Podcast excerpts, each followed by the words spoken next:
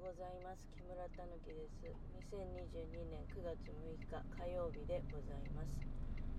えー、昨日からですね月曜日からまあ一応今週はどうなのかなシフト土曜日入ってなかったから金曜日で終わるのかもしれないけど多分その次の 週あたりからあのー、そのお仕事の方が本格化してで、えー、月曜日から土曜日まで仕事行くと。なので当然ねあの土曜日と日曜日の仕事今月いっぱい、まあ、全部ちょっと自分の方からお断りして仕事入れないでもらってるんだけどそれにしてもさ月堂でしょ？だからこれはねやっぱりまあこの間も月金で働いてる人は偉いですって尊敬してますっていう風にあのお伝えしたんですけども職種とか一切関係なくねその月曜日からあ金曜日まで毎日ねあの出勤してるっていうこと自体がもうすごいんですよ。はい。だからあのあ多分皆さんそういう気持ちなんだろうなっていうねあの今私の思い、えー、まだ火曜日かと いう昨日はなんかそうだねその仕事初めての仕事だからなんか人間ってその初めての経験は時間が長く感じるっていうことらしいんですよね。ただまあぶっちゃけ単純作業だから結構あのー、で時間に追われてるって感じはあったのね。過ぎるのは早いなっていうのは終わってみれば思ったけど思ったけどでもうん暑かったしね。でまた今日は昨日より暑いということで新潟市ね。あの台風の影響でその風とか雨とかそういうんじゃないんだけど多分その大気のなんかいろいろこうよく詳しいこと勉強してないか知りませんけどなんで暑くなるんっていう感じですよね。でもなんか今日36度とかねなんかいくらしいよね。もう体温じゃないですか。だからあのなんかうーん本当に。いや疲れましたけどね昨日。で疲れたし今日まあ朝起きて、うん、それでもねまあ、昨日早く眠ることができたので 朝4時頃に起きて疲れてるんだからもうちょっとねあの6時頃までちゃんと目覚ましで目が覚めてあよく寝たっていう気持ちになりたいんだけどそうじゃなくてまだ暗い。そしてまあアラームは6時に仕掛けてるから全然まだ2時間もあるじゃんっていう感じなんだけど目が覚めちゃってでまあいろいろやってましたけどね。いろいろやってるうちになんかこう体が治ってくるっていうのはあるんだけどね。あるんだけどでもなんかもう全身塗ったからねベタベタと。あのアンメルツ横横みたいなやつを塗りたくったからまあそういうスースーした感じもあるよね。あの今車のね中から窓の外見てると結構いつもより風あるかもね。あの街路樹とかなんかその道端の草がめちゃめちゃ揺れてるで、すすきの方がもう出てるんだね。なんか、今秋の、あ、ふと秋なんだなと。あ、でね、あの、仕事、なんか月、金、月堂、で、来週が本格化みたいな。そういうことばっか言ってると、仕事の内容言ってないのにね、なんか、え、何のことなのって、月金で、なんか自分が、わーみたいなこと言ってんの。もう当たり前の話じゃないですか。なんだけど、だから、あの、まあ、これあれだよね。その珍しいアルバイトってことじゃないと思うんだけど、まあ、新潟、新潟ならではなのかもしれません。あの、お米の検査の手伝いに、えー、借り出されております。9月2日が多分初検査とかだったんじゃないかなと思うんですよ。あのニュースとかでも出てたからね。で、私は9月2日はちょっと別の用があって、え参加することができなかったんだけどでその後その時は、えっと、土日はいつものレギュラーのねあの警備の仕事行ってたんだけどで5日からねだから昨日からあのじゃあまあやりまやってくださいっていうことで、えー、呼ばれております。で本当はなんか今日まだねそんなに稲刈り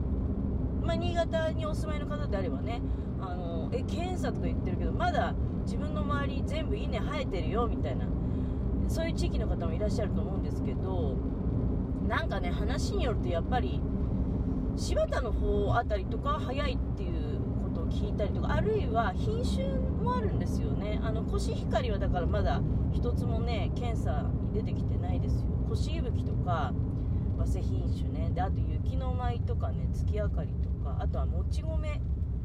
もち米が綿帽子とかねそれから黄金餅、えー、そして酒米が500万石は昨日見ました。見ましたっつったってまあ私が見るのはその外側からねあの袋に入ってる状態のものを見るだけなんだけれども。で検査はもちろんその多分検査員っていう資格とかあると思うので、えー、そういう資格のある方がおやりになると。で私なんかがやるのはあの、まあ、まだ昨日教えてもらったばっかりだからね。それをこう仕事の業務内容をねあの話すっていうのは、まあ、まだちょっとね あのあまだまだ本来はね。ただ自分のちょっと今日これからまた行くから、なんとなく、まあ、流れを。まずねなんか伝票があるのね。入庫伝票みたいなのがあってで当然だから検品本当にそれが数があるのかっていうのを確認するわけじゃない。もう個人ですよ。何の誰々さんのこしいぶきが、うん、例えばじゃあフレコンっていうのが1トンなんだけどフレコンで何本入ってますとかね。で全部でで例えば端数とかがあったりすると1本とちょっととか言うとね100100そうそう1900フレコンだって 1, 本1000キロだからえっと 1980kg 入ってますとかあるいは30キロ単位で何本入ってるかとかそしてだからあの全部でね何キロありますみたいなことなんだけどでそこからあの検体を採取するんですよね。検体を採取するっていうか、まあ、要するにちょっとね何グラムかあの米を取ります、うん、でそこから水分量を見たりとかその辺まではねあのだお手伝いさせていただく我々の仕事なんですがでその後に検査員の方があの粒の整い具合清流とがどうのこうのとかねそれから色とかね色がどうなのかとかそういうのを、見ましてだから水分量とあとはその米粒の多分ねあのいろいろ揃ってるかどうかとかいうことだと思うんだけどみんなが均一に熟していてほしいわけじゃないですか。あ橋の上結構揺れるな。風でね。うん風がちょっと強いみたい。でも何しろその粒のそれぐらいあと色加減等を見てで、えー、1等2等まあ昨日ね3等っていうのはなかったですね。1等2等あるいはあのー、まあ、当該っていうのがあったりするんだけどもう入庫する時点でなんかあの、まあ、酒米だったりとか500万石とかはだから酒米酒用の米ってことで入ってくるしであとはまあもち米なんかはあの中にはね加工用と米っても最初から要するに多分だけどおせんべいとかそういうもう用途が決まってる、ような状態で入荷するものがあったりとかだそういうのになってくると、まあ、2等だったりとかっていうのがあるんだけど我々が普段こう普通にいただくようなお米っていうのはね、あのー、まあ、そういうことじゃなくて普通に品種でだけで入ってきてでそれが、あの1等なのか2等なのかと。まあねこれ消費者にしてみたら1等2等ってあんまり関係ないんですよね実は。あのー、だって書いてないですよね売ってるものの袋の中。これ1等のお米ですよとかじゃなくて品種とかしか書いてないじゃないですか。あの多分だけどうっすら誰かから聞いたような、まあ、私昔ねお米に関係のある仕事もさせていただいたことあったのでなんとっていうのはあのぶどまりの問題であってで等級の低いお米を、まあ、買うと、